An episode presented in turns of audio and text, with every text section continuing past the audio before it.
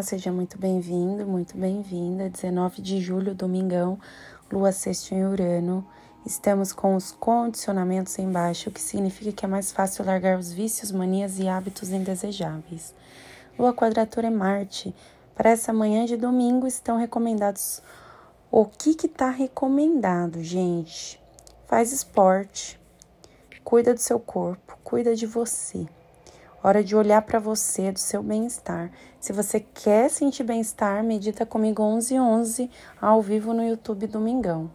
Quer ficar em casa, terá que fazer um esforço para driblar a tendência de se irritar e perder a paciência por qualquer coisa. E nós precisamos ficar em casa por conta da quarentena, né, gente?